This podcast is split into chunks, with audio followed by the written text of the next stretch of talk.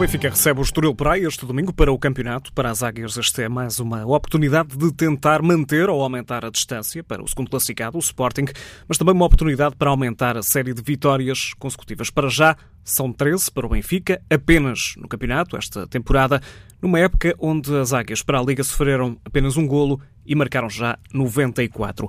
O jogo entre Benfica e Estoril Praia começa às 3 da tarde, está marcado para o estádio da Tapadinha. E essa hora já se joga em Ovar, é o primeiro jogo da ronda, o Ovarense Sporting, que está marcado para as 2h45 da tarde, também no domingo. As Leões defrontam um adversário que golearam na primeira volta do campeonato por 6-1.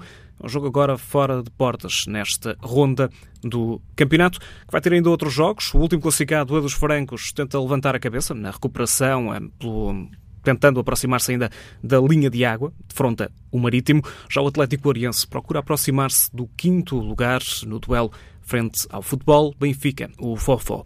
Em Gaia, há o Valadares frente ao Clube Albergaria. Tudo jogos que começam às três da tarde e que se juntam então a esse Overense Sporting às 2h45 e ao jogo entre Benfica e Estoril a partir também das 3 da tarde. Terminou o estágio da Seleção Nacional de Sub-23, uma oportunidade para jogadores jovens mostrarem serviço ao selecionador de principal de Portugal, Francisco Neto. Ora, depois deste período de estágio e depois de um último encontro frente ao Sporting de Braga, o selecionador Francisco Neto destacou a qualidade das jogadoras e também a evolução durante este período. O Braga acabou por vencer este encontro frente à Seleção Nacional de Sub-23 por 2-1, mas a equipa portuguesa esteve a ganhar até ao intervalo. André Jacinto marcou o único golo desta partida. Uma semana marcada também por um recorde. No futebol masculino, Cristiano Ronaldo persegue por esta altura o recorde do iraniano Ali Day com 109 golos marcados, o jogador com mais golos de sempre nas seleções nacionais.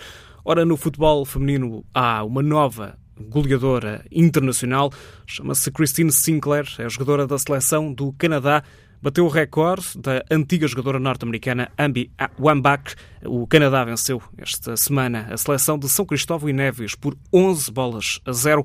Sinclair marcou neste jogo e chegou, portanto, aos 185 golos com a camisola da seleção do Canadá.